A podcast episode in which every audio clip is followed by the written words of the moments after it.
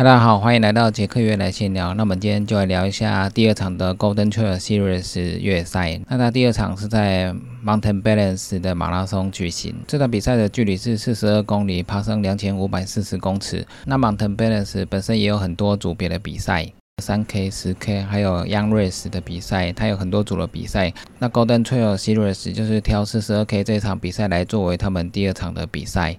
这场比赛参加的精英选手也是常常参加 Golden Trail Series 的精英选手。那这场比赛也跟第一场的 z gama 一样，强度也是非常高，也是非常的刺激。这场在法国小穆里举行的四十二 K，它是从小穆里小镇出发，往其中一边的山上跑之后，跑完之后再下山，然后再上另外一边的山脉，那从另外一边的山脉再跑回小穆里。四十二 K 的赛道路线可以说是环绕着小穆里山谷。路线路况，它的可跑性都非常的高，那所以它的强度也是非常的强。这一场的比赛，选手都可以尽情的在上面奔跑。这一场比赛也可以说是霞慕里环巴朗峰的前哨战。那很多选手在这边比四十二 K、九十 K 之后，通常也会参加后面的 UTMB 一百 K、一百迈。小木里在六月的时候，夏天的时候，因为它也不是雪季，所以它先比一个小场的比赛。那在八月的时候，会再举行一百迈的环绕三个国家的 UTMB。所以法国小木里的小镇可以说都非常的热闹。它的雪季可以举办滑雪运动，那夏天的时候它也可以举办越野赛的运动。所以它一年四季都有一些活动在法国的小穆里举行。所以法国的小木里可以说是法国的户外活动的天堂。那这一次六月二十六号举办的 Golden Trail Series 第二站，它起跑的时间是早上的七点半，也就是台湾时间的下午一点半。主办方会有 live 转播，也有现场成绩的追踪。那这个主办方都有附在他的网页，那我们也会附在以下的资讯栏。去年参加这场比赛的冠军是 s t n 他以三小时十八分就完成了比赛。那第二名的 David，他是三小时二十分，也是蛮快的速度。第三名的 p r e s w 他是三小时二十三分，也是蛮快的就完成了比赛。那第四名是 Remy 的，Remy 也是蛮常出现在 Golden Trail Series 的精英选手，他是三小时二十七分就完成了赛事。第五名是 Francisco，他是三小时二十八分就完成了比赛。第六名是 Tibo，他是三小时三十三分完成了赛事。第七名是 m a s i n 他是三小时三十四分。第八名是 Charles，他也是三小时三十四分。第九名是 Antony，他也是三小时三十四分。他们三位可以说是同时到达，只是后面的秒数有点差距而已。第十名是三小时三十五分的西门，所以前十名几乎在三小时三十分之内就完成了比赛，速度真的是非常快。这个距离是四十二 K，爬升也有两千五百四十，所以三小时三十分之内就可以完成比赛，可见在山上的速度是很快的。因为赛道的距离不长，可跑性又高，所以选手们几乎一开始就开始全力冲刺。这场就是看谁的续航力更强，然后可以维持强度一直跑到最后。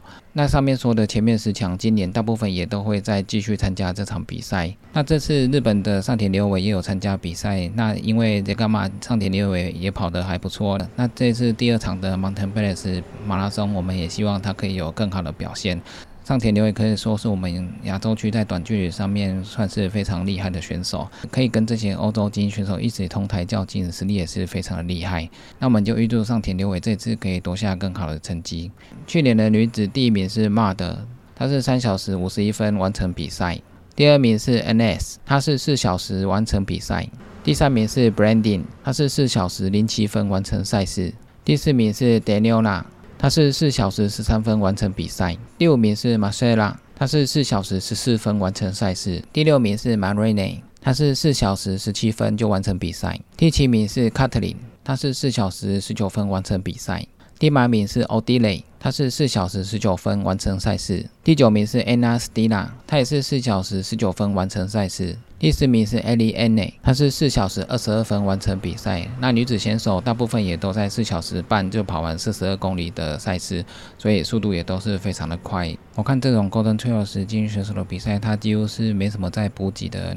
身上可能带能量胶，然后还有水，就全力冲刺。那到人潮比较多的地方，他们的支援部队都会拿水或者是拿一些能量饮给他们喝。那这场比赛四十二 K，它的距离大概就是一个全马的距离，所以它的竞争非常激烈。这礼拜日的直播一定是非常精彩，我们敬请期待选手们的表现。那小木里这种峡谷的地形，在台湾也有个地方也是非常类似，就是古关的地方。古关也是一条公路，然后旁边两边都是古关的山脉，旁边有各个登山口都可以上去古古关七雄的山顶。这个地形跟小木里真的是非常的相似。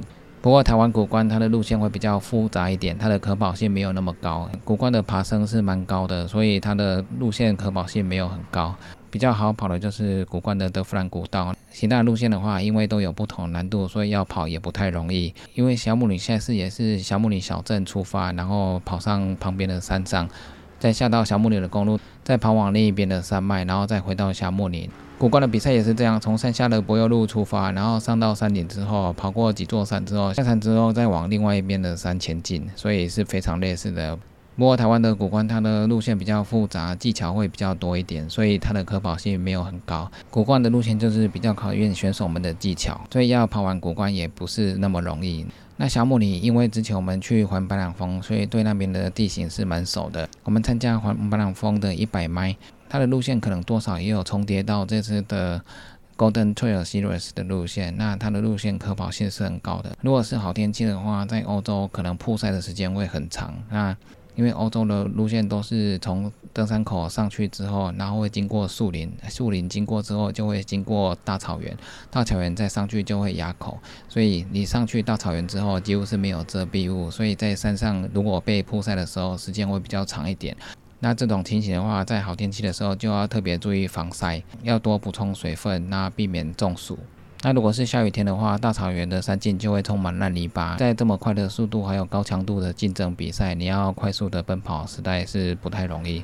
这种高强度的比赛，就是要把自己的补给还有状况都调整好，避免受伤，那才能有机会得到最后的冠军。那在台湾的地形比较不一样，如果是古关的话，古关天气热的时候，虽然有树林可以遮阴，但是山上还是会非常的炎热，而且坡度又陡，所以在山上跑的时候其实也不太容易。那如果是下雨天的话，在山上走更是要小心，因为古关的地形比较复杂一点。那之前我们去小木里的时候，赛前我们也有去旁边的山脉稍微跑一下。小木里这边它的旁边的山脉都有缆车可以搭，那你要用健行的从山径上去，或者是搭缆车上去都可以。那时候我们是搭缆车上去，然后在上面的山径走了一小段。那可是天气没有很好，那时候是下雨的天气，所以看到的景色没有那么好。那后来赛前的前一天，我们也去旁边晨跑，那晨跑的景色非常好，到山上你看整个小木里的风景非常的漂亮。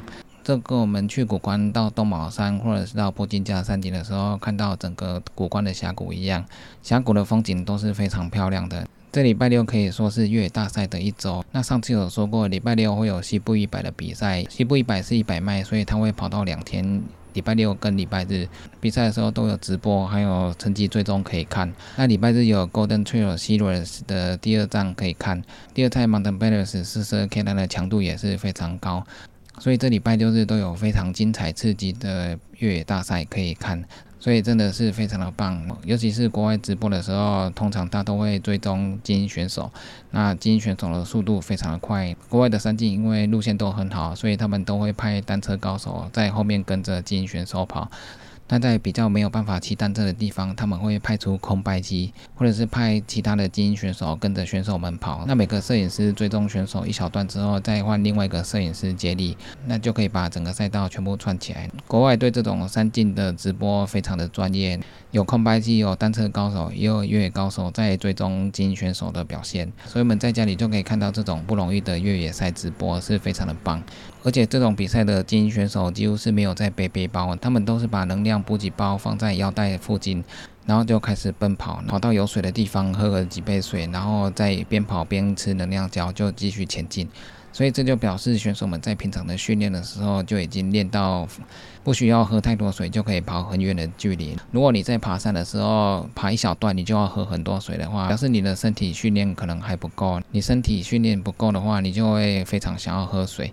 所以为什么有些人不常爬山的人？一上山之后，他就会喝了好几罐水，这个就是有训练跟没训练的差别。如果你可以让自己同一个路段上山顶只需要喝一瓶矿泉水就够的话，表示你身体有经过训练，你身体有补到一些水，你就可以跑很远的距离。不过这仅限于短距离的路程。